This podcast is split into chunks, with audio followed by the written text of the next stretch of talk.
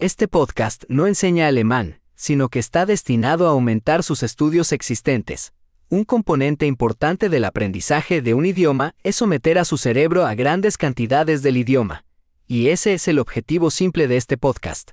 Escucharás una frase en español y luego la misma idea expresada en alemán.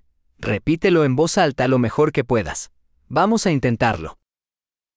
Amo el alemán. Ich liebe Deutsch. Excelente. Como ya sabrá, utilizamos tecnología moderna de síntesis de voz para generar el audio.